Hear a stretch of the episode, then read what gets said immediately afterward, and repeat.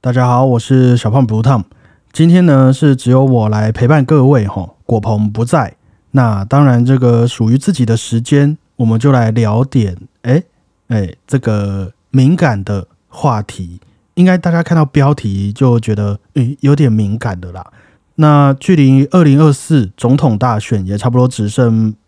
诶可能不到三十天了。那我觉得我们今天就趁热来聊一聊政治。不过不用紧张啦，因为我连自己这次要投谁都还在考虑当中。虽然说大概知道了候选人们的政策方向，诶，算是方向吗？政策口号啦，说是口号可能比较准确，因为都还只是讲讲而已嘛。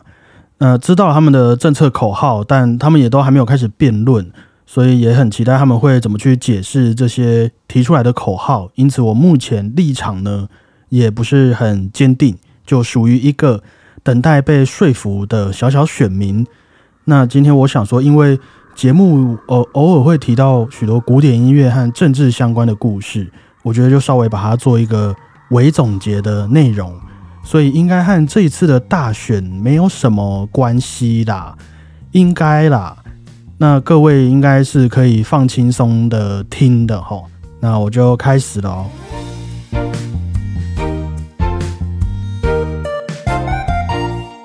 OK，节目开始，我可能要来先分享一个小故事，算是一个起源呐。虽然说我是一个从小学音乐长大的小孩，日常生活也是相对封闭的。那照理来说，应该我也只会变成那种只知道练琴背谱、什么都不懂的一位音乐系学生。但这可能要说回到在我大学的时候，哇，也快要十年了。不知道大家还记不记得当时有发生了一个。一场太阳花学运在二零一四年三月的样子。那啊，刚才说我没什么立场，不过这都快十年了啦，我觉得可以分享一下。我也不怕大家笑我什么的。就十年前的我，当时我就看到说，我们学校有非常多人去帮忙太阳花学运这个活动，有印布条的、做文宣的，到后面还有画画的、表演的等等，大家都在运用自己的才能。那我就很单纯的觉得说，嗯，自己也不想要袖手旁观，然后当然也有当时自己对于这一些议题的理解，于是我就去参与了一点点的太阳花学运。不过我是很安全的参与啦，毕竟如果我真的拿长号过去，你知道这种长长的硬硬的东西，可能我就直接会被警察带走了，所以我是比较静态的。在外面静坐的地方，帮忙发一些保暖的物资啊，然后送一些食物。因为那个时候都会有一个个不同功能的摊位在那边啊，有一些阿姨或者北北看到你站在摊位旁边，就会问你说：“诶，你是来参加的吗？”哦，我就说对，他们就会把手上可能五六杯的咖啡啊饮料，直接就塞到我手里，说：“哦，这个请你们喝，你们拿去。”啊，我就是把这些食物拿去给可能需要的工作人员，这样子。那这些都题外话了，后续也都不是重点。只不过当时太阳花学运正在发生的时候，有一件事情是让我非常的，我觉得可以用震惊来形容，就是我们有些课堂的教授是愿意让我们请假去参加学运的。那你可以跟教授说：“哎，我不知道这件事可不可以讲。”哎，就是你可以跟教授说。呃，我想要过去，想要去做什么事情，要去帮忙，那教授就会提早放你走，你就可以请假这样子。但是同时，当然也会有同学对这种行为表达不满啊，因为这样子教授就时不时的在课堂上会表达出自己的一些政治立场啊，那可能就会和他们想要在这堂课堂上面学到的东西是有差异的。所以另一个在我身边发出来的声音就是。你学音乐的人就好好练琴，不要去凑热闹，不要碰政治。在那个时候，许多家长，包括我的家人和一些同学，每当我们谈论到这种学运话题的时候啊，他们都会表现出这样子的立场，会觉得说参与这种活动危险又浪费时间，你也帮不了什么忙那，对我们学音乐不太会有帮助的啦。当然，我还是没有听他们的话啦。不过。这些矛盾和他们彼此那么冲突的立场，对一个从小窝在舒适圈里面长大的我来说，是会让我很想要去知道这背后可能的一些原因的。呃，我们开节目以来，其实听过了很多古典音乐故事，这些音乐作品，他们的创作动机，也许根本就是一次的政治事件，比如说战争啊、革命啊，又或是那种一个文化政策里面的某一些缺失，像呃普普契尼的《蝴蝶夫人》，就是那个美国军官和日本的艺妓嘛的一个悲剧的爱情故事，还有莫扎特的歌剧。费加洛的婚礼等等，就会写到那种讽刺当时的权贵啊，反映阶级制度的一些议题、残酷的问题这样子。所以，我们应该在欣赏这些作品的同时，你要演奏这个哦肖邦的革命练习曲的同时，纯粹把这些作品当做一个没有立场的娱乐，一种异世界的幻想，然后不要去看它的政治因素吗？用“政治”这个词，可能听起来会有点俗气啦。可是，就当我们一步步的去拆解作品的时候，就也会发现说，每一位不同时期的不同作曲家，他为什么会拥有这个乐器？为什么会有这些灵感来源？或者说，他要如何使用这些和声和曲式？种种的这种音乐发展，都会是被他所处的社会给支配的。呃，像。贝多芬他为什么在当时可以收到一些伯爵啊这种赞助者给他的这种最新型号的钢琴啊，让他才可以写出比过去几位作曲家的钢琴奏鸣曲音域都还要更广的一些作品，或是肖斯塔高维奇他的第七号交响曲，大家都说哇很经典很震撼，那也是他在经历了史达林他们政权的这个挤压底下。为了面对当时纳粹的围城，才创作出这种用来鼓励俄国人的作品。还有像这几年大家都很喜欢的爵士乐，我们也可以听见他们和早期黑人在种田啊、采棉花的时候唱的这种劳动歌曲有一些的关联性在。那为什么黑人会要采棉花呢？所以对我来说，这些音乐作品在建构的同时，就已经取决于这些音乐家所处的社会上，他们政治情况是如何的了，已经融入在这些作品的骨干里面了。那今天如果去要求一位音乐系的学生啊，我不说别人啊，我说我好了，今天你要求我好好练琴，不要去碰政治这件事情，我就会觉得它本身是一件。很矛盾，而且也很政治性的行为了。因为我们明明待在同一个社会群体里面，然后你不让别人去参与这个群体决定事情的过程，那你这种要求本身就是一种政治性的行为嘛？不知道这样子解释会不会有点复杂？你就是刻意的去排挤人家的这个权利嘛？但我也不会觉得说去了解政治就是一定要去选个什么，或是。你一定要参加学运、参加游行等等的，只是好像先撇除古典音乐不说，我们经常声称自己是一个民主国家嘛，但是这个民主就只有他四年一次、两年一次的投票而已嘛，其他时间就是好好练琴，不要碰政治，这样子是健康的吗？那后来经历过那次学运给我的一些感想之后，我就会开始去关注相关的一些文章啦，因为。也不能单方面的就这样子把问题丢给别人嘛？就哦，难道古典音乐都跟政治没关系吗？那我也会问自己啊，当我真的去了解这些广泛的政治议题，还有类似的历史上的对立立场的时候，真的会对我的本业有帮助吗？也会这样子去质问自己，我觉得会比较健康啦。嗯，我们就截止到目前为止来说好了啦。你说这个帮助是钱的部分的话。可能帮助不大，但是心得感想的话，我觉得是非常多的。其中一个像我记得，好像在不久前有看过一篇文章，是在讲说古典音乐和前几集提到过的那个精英主义之间的一些关联性的，稍微分享一下。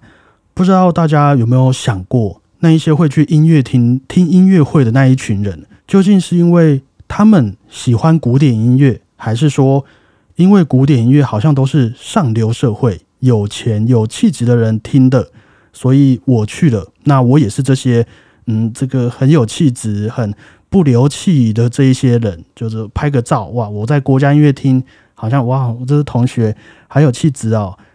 即便现在的古典音乐作品很多也都免费，在网络上大家随时想听都能听的哦。也还有很多很棒的古典音乐频道在介绍、分享这些音乐作品。不过，古典音乐本身和精英主义的这种连结，还是蛮多人会有这种印象的。甚至有些人也会仇富嘛，就是仇恨富人、富有这样子。那仇富也不仅限于有钱人呐，有些看起来有知识的人、有气质的人，有时候也会被作为一种假想敌，所以古典音乐就也跟着这种印象，被许多人认为是一种假掰、装模作样或是炫富的一种方式。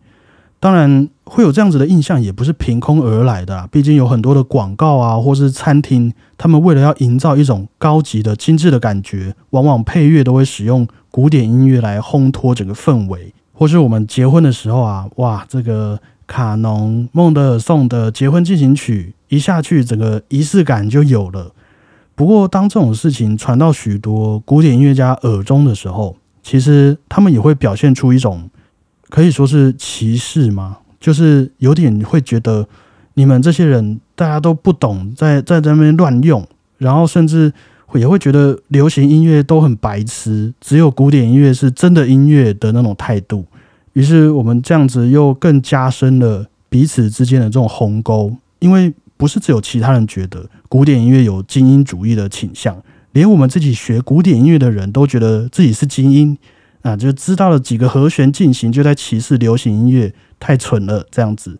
那就没有什么好谈的啦。你古典音乐也活该没有人听嘛，自己把它弄得那么小众。应该很多人讲到这边就开始骂政府了啊！这台湾的美学教育实在是太失败了。不过我们就不要这样子。其实看完许多研究文章之后，我会觉得这反而好像是一件很正常的事情。就从几百年的一个历史发展来看的话，古典音乐从一开始就已经是为了有钱人在服务了。当初欧洲的那一批人，我们说的。诶，中产阶级他们诞生之后，因为时间变多了嘛，不用每天窝在教堂，也不用每天用劳力、用时间来换取生活，于是就开始开发这些舞会啊、节日，然后还会盖音乐厅，建立我们说的这个娱乐产业。那等到音乐厅一个一个的落成之后，也才会有李斯特、帕格尼尼这些演奏家的舞台嘛，他们就把古典音乐的发展带到了一个。这个时代的巅峰，然后还不停的突破，不停的寻找新的素材。可是大约到了二十世纪初，一九多多年的那个时候，呃，当时的欧洲可能也不止欧洲啦，就是许多充斥着古典音乐的地方，都诞生了许多不同的政治体系，有那种共产主义啊、法西斯主义等等。那原本广义的这个古典音乐。作为当时还正在不断发展的一种音乐体系，其实是马上就被限制了。很多我们说的那种比较无调性的、听起来比较现代的音乐，像是这个荀白克等等，就会被列为一些他们那种政权底下禁止的音乐。像是希特勒统治的时候，甚至连犹太人音乐家的作品都不能演出，就只能演奏贝多芬啊、华格纳他们这个政党允许的音乐作品。那所有我们说的那种实验性质的音乐，不同民族的音乐，全部都在这个时候被停止了。而且，我们也从现在来回去看所谓的古典音乐，就大家会说的古典音乐的范围啊，它的界限也就到这边了。大约从文艺复兴后期的呃一六五零年到这个一九零零年左右。所以，因为政治。然后被分裂了，那这一部分的音乐家就被控制在这些政权底下继续创作，像是潇洒高维奇，我今天一直讲到他。那另外一部分的音乐家就得要开始逃亡了嘛，所以就这样几乎可以说是停滞发展的，可能是直到呃第二次世界大战结束之后，那有许多我们会称为古典音乐作曲家的人，在这个时候也都过世了。那正在成长的这些年轻音乐家们呢，也都。他们都是战争上的受害者啦。不管你的立场如何，经过了这种世界大战，应该有很难不被影响的。像有些作曲家，他们后来回想起这段日子，就会觉得很可怕，因为在战争的时候，那种广播电台都会一直播放着那种四四拍的进行曲啊、军歌啊，或是一些民族音乐，那那些都是古典音乐的题材嘛。很多都也是那种哦，我们现在听得很开心，会一起拍手的那一种什么进行曲啊。但是对他们来说，听了就会觉得毛骨悚然，因为在战争时期，他们就是每天都在重复的听到这些曲子。于是种种这心灵层面的影响，就也让我们统称的古典音乐，可以说完成了它阶段性的任务，把这个主流音乐的地位啊，交棒给了现在的。我们说的流行歌、电子音乐、爵士音乐等等，它就变成了一个老人，偶尔在音乐厅里面提供一个哦，你看我是中世纪的歌手哦，这种很有品味、很高尚，或是那种可能连我都听不太懂的实验性质的现代音乐演出，这种原本大家齐心协力一起发展的一个音乐产业啊，就也因为政治上的一些决策吧。让它不再被原本的资本市场给青睐，就也无法继续和时代接轨，成为了一个活在历史上的印象。它就好像结冻在那边的那个样子。美国队长，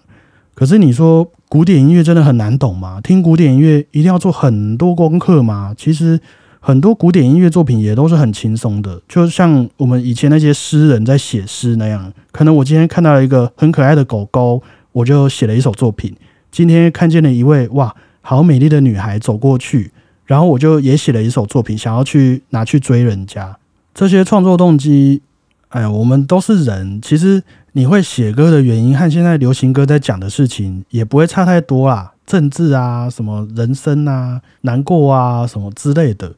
当然，一定也会有理解上的一个差异啦。就像我们在看卡通，那一些这个仔仔们也会看卡通嘛，但是我们看的是有趣。人家看的呢，就是动画师的细节、故事、剧情和音乐的配合，或是角色的台词等等。本来大家理解的越多，感受到的就也会越多，这是在所有事情上面都通用的。只是古典音乐一部分的发展就被定格在了那个呃欧洲的白人主义，很少会说有真的愿意和现代的流行文化接轨的作品。那更不用说是和不同的民族音乐融合，或是不同呈现方式的突破。譬如说，你让音乐家戴个这个动物头套，然后演奏动物狂欢节，好了，应该大家在很多音乐会上，尤其亲子音乐会上，都可以看到类似的节目内容。那种演奏家变装啊之类的，虽然这样子很好卖票啦，但是在许多人甚至我们有些教授的心目中。还是会被归类为一个邪门歪道，因为古典音乐已经在我们的心中是一个超人的存在，超乎常人的人类精英的存在，是没有办法发展到现在和大众文化接轨的一种国宝。嘿，应该可以这么说，好像讲有点严重了。不过，应该这些包含了政治上各种主义的影响，是很大的，决定了古典音乐的发展，应该是蛮明显的。那古典音乐这个词会被定义出来，我就觉得很大程度也是政治决定的，让它变成了一个我们向往的理性与感性的追求，而不是在每一间学校的普世教育、美感教育的一部分。所以也是这个频道创立的其中一个理念吧。我们虽然很清楚去音乐厅听音乐会还是要花钱买票，而且大家在宣传的时候也是。都哦，这个很华丽的西装啊、礼服这样子去拍照嘛，这种打扮，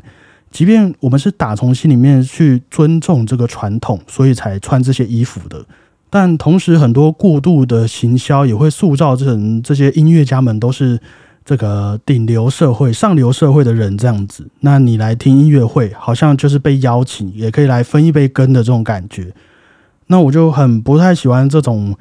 太夸张的行为了，好像。追求生活上的，不管是美感也好，或者我们对心性上的要求，一定要和阶级和金钱挂上关系。可能大家身边都有一些非常有钱的人，他们也是过着很势利、很斤斤计较的生活。那我也有认识一些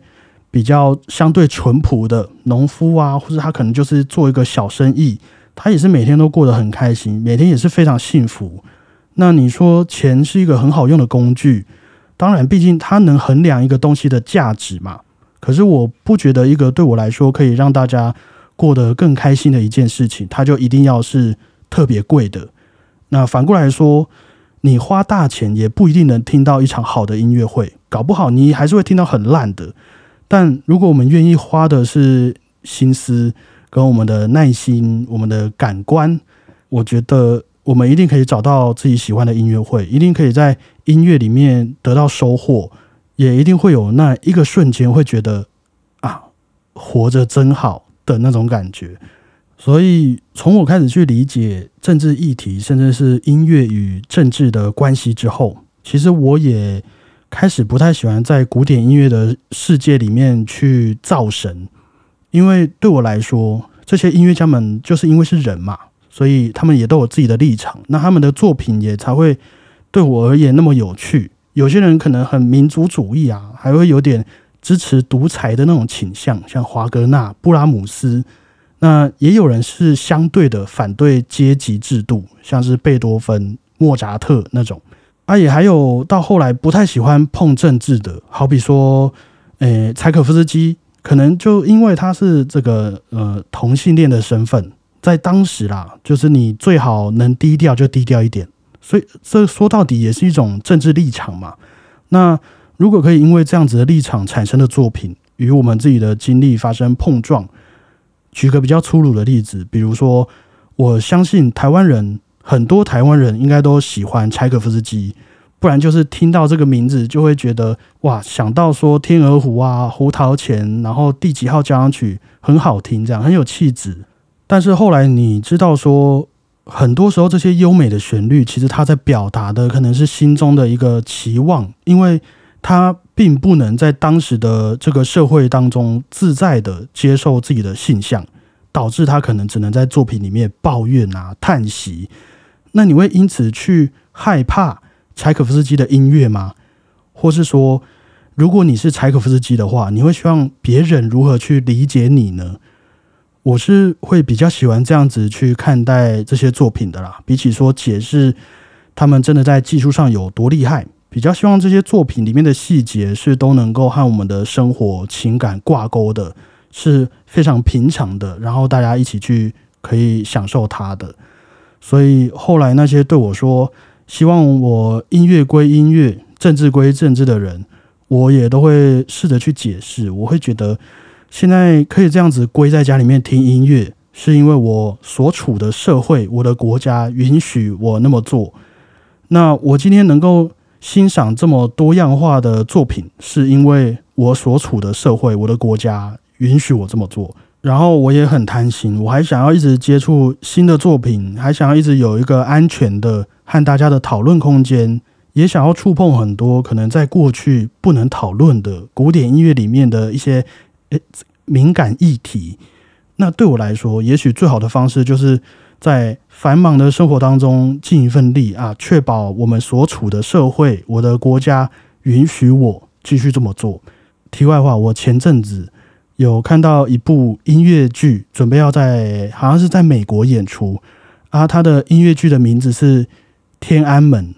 好像就在讲两位中国学生在天安门广场抗议过程中的一段经历，一个故事。呃，虽然这个要求有点过分，但还是很期待我们所处的社会哈，也可以继续扩展这样子的弹性的艺术创作空间。哇，还是讲这个有点紧张啊！看来我所处的社会好像也有一点刺激啦。那我们直接下一个话题好了。那这个今天要点播的作品呢？贝多芬第三号交响曲《英雄》的第二乐章。先说，我真的我点播这首作品，只是觉得很适合选举的时候播放而已哦。我先来解释一下，贝多芬在一八零三年开始创作了这首《英雄》交响曲。那原本是想要献给大贝多芬一岁的拿破仑这位政治家的。那我没记错的话。在贝多芬提笔创作的前几年呢，欧洲那边就已经开始爆发了这个法国大革命的思潮，大家就觉得，哦，我要自由、平等、博爱，想要废除这个旧有的封建制度，然后建立一个自由民主的政治体系，这样子。然后拿破仑就崛起了嘛，开始去讨伐这些封建体系的政权。那贝多芬就觉得哇，这位大我一岁的拿破仑大哥太帅了，你一定是我们伟大的这个人民解放者，一定会带领我们走向自由的新世界的。于是就在这第三号交响曲的这个封面写下波拿巴，好像是拿破仑的名字吧？波拿巴还是他的姓啊？还是应该是名字啦？波拿巴。但是呢，过了一年，一八零四年，贝多芬才刚写完这首交响曲的时候，就得知说拿破仑称帝了，当上了这个法兰西皇帝。那一气之下，贝多芬就折断了他手上的笔。走到了这第三号交响曲的乐谱面前，把“波拿巴”这三个字从乐谱上给敲了下来。那乐谱上还因此破一个洞。贝多芬就很生气的说：“啊，我原本还想说要不要搬到法国的，没想到这拿破仑也只是一个普通人而已啦。他也只是迎合自己的一个野心，然后想要把自己凌驾于所有人之上。那以后也只会成为一个暴君啦。”唰，那，就把他的名字给撕掉了。于是这部交响曲出版的时候，标题就改成了这个英雄，就是这个纪念一个伟人的一部交响曲作品。据我所知，当时英雄的意思不是说超人的那个漫威的那个英雄哦，而是一位就是在讲你这个人哦非常有良知，而且也都会造福大众，成为一个所有人的模范的那种英雄。那今天这第二乐章就是描写英雄葬礼的一个乐章。所以就很多人在猜啊，这拿破仑当时也才三十岁左右，如果贝多芬要献给他这个葬礼音乐，可能也太早了。又或是说，因为革命战争的关系，当时法国时常会举行一些国葬啊的仪式，有没有可能影响了这个乐章的诞生？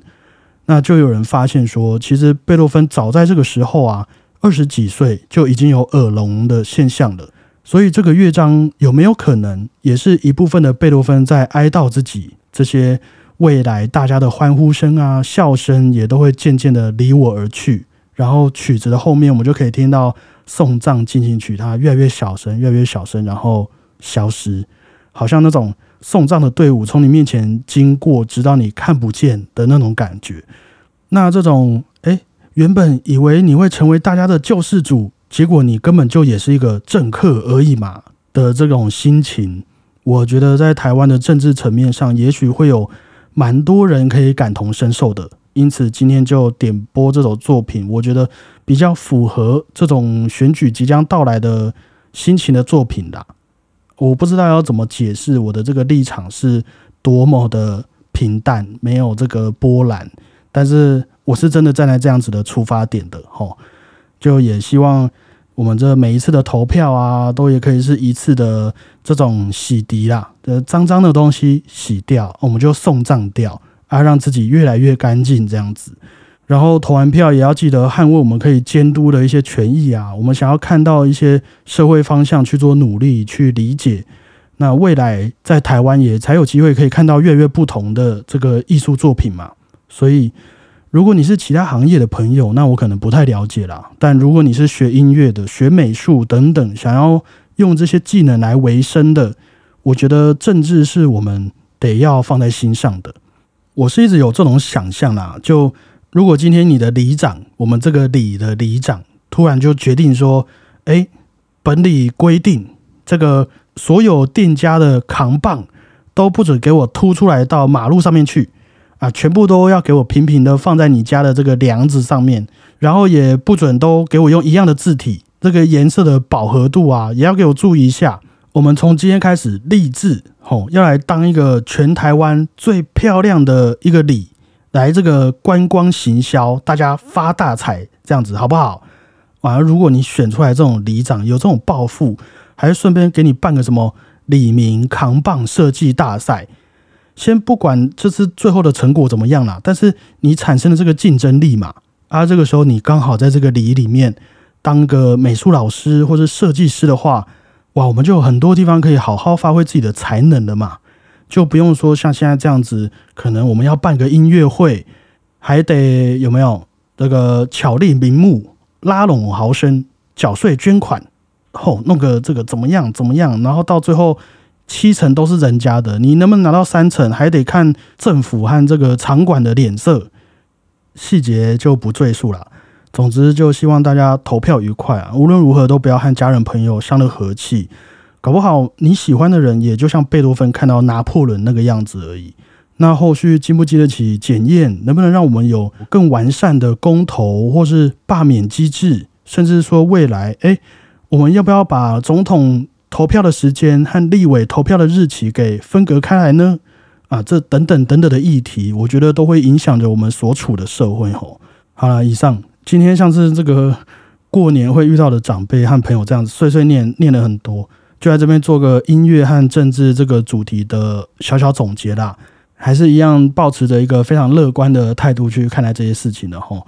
那也欢迎大家可以提供我一些对于这次投票哦有没有什么不同立场的想法，我觉得也是会帮助我很多。那感谢大家，我是主持人小胖不烫，大家再会，希望我们都可以平安健康啊。